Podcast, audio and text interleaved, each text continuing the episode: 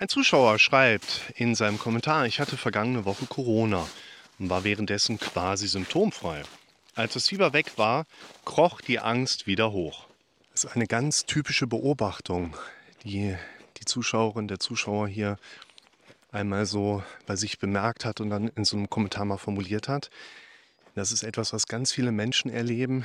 Geht es mir wirklich schlecht und dann geht es mir wegen einer anderen Sache schlecht. Das ist die andere Sache. Und die eine Sache, die zuerst da war, irgendwie gar nicht mehr so präsent.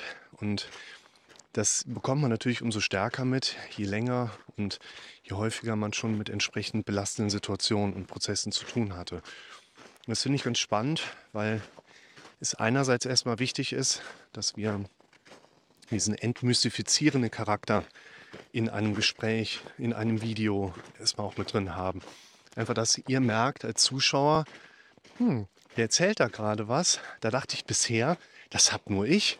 Ich habe immer gedacht, alle anderen kommen damit immer prima zurecht, haben überhaupt kein Problem damit.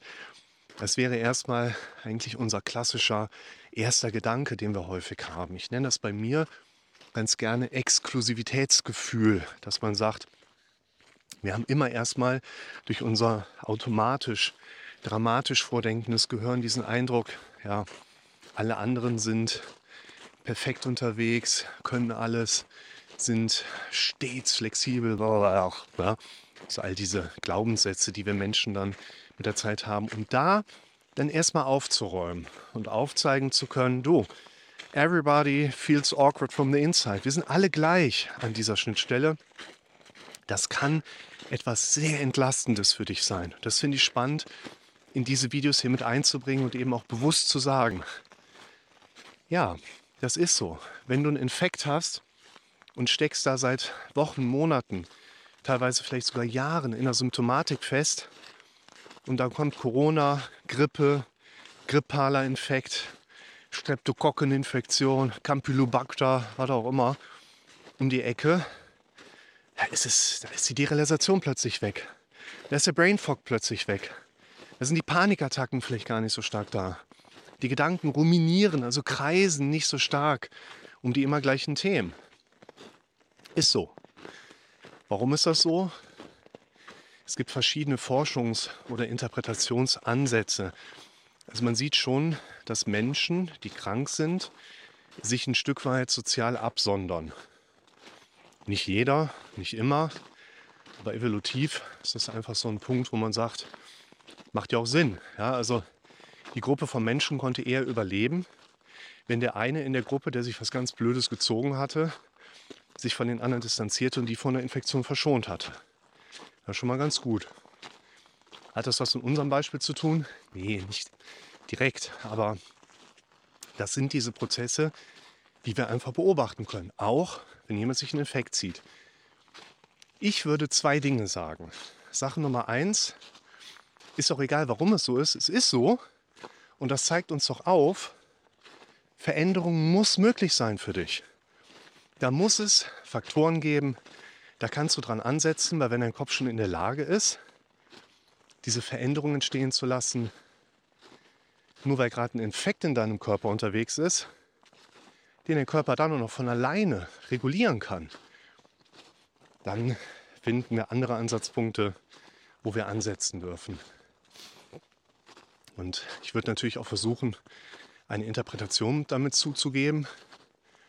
Ich würde da hingehen, dass unser Kopf gerade mal 40 Informationen die Sekunde verarbeiten kann.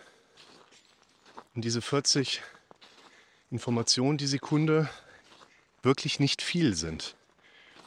Das erkläre ich in dem allerwichtigsten Video, was ich euch immer sehr gerne empfehle, wo ich das natürlich auch sehr detailliert noch beschreibe.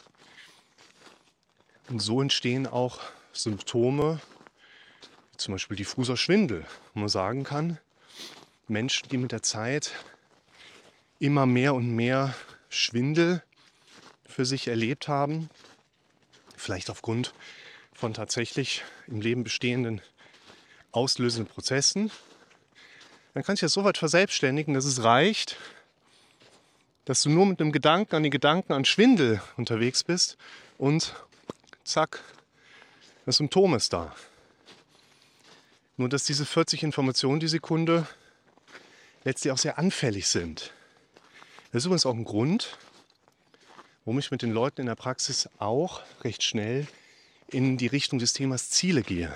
Weil, wenn du nicht jeden Tag oder jeden zweiten, ja egal, aber dich mit deinen Ideen, Plänen, Zielen, Wünschen beschäftigen kannst, weil einfach da im Moment Flaute ist und du dann im Alltag nichts zu tun hast und auch nicht immer wieder auf bestimmte Dinge auf der mentalen Ebene fokussierst, dann ist da natürlich entsprechend umgekehrt viel Raum für Gedanken, die sich um das Thema Symptom entsprechend drehen können. Deshalb auch wichtiger Punkt, dass man in therapeutischen Prozessen lieber früher als später über das Thema Ziele spricht.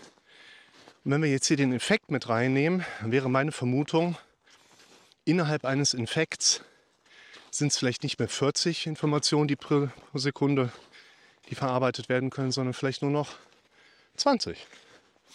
Sodass dein Blick, ohne dass du irgendwas dazu tun müsstest, einfach gar nicht mehr so stark in die Richtung von Symptomen fällt. Vielleicht ist es auch so, dass es nach wie vor 40 die Sekunde sind, aber du bist aufgrund des körperlichen Zustands von Schwäche, von vielleicht Fieber, von vielleicht du bist auch wirklich mal krank, haust dich ins Bett und fokussierst dich auf Netflixen, dass innerhalb deiner 40 die Sekunde einfach eine automatisierte Umverteilung stattgefunden hat. Und diese Umverteilung dann resultativ das Ergebnis einfach mit sich bringt, du fühlst dich deutlich weniger schlecht und an, an dein Symptom erinnert. Und das wäre für mich entsprechend auch die Handlungsanleitung, um eigentlich jetzt nochmal zu dieser ersten Empfehlung von ihm zurückzukommen, dass du gemerkt hast, dass ein Unterschied möglich ist, sollte uns ermutigen, da am Ball zu bleiben.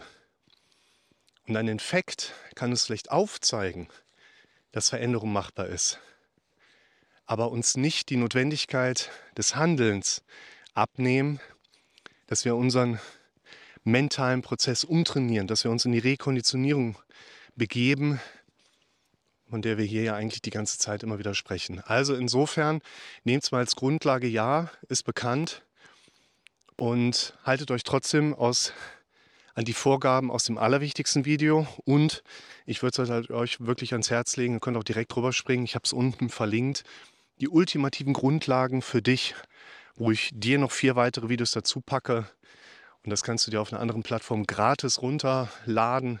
Kannst du 0 Euro eintippen und dann bekommst du das.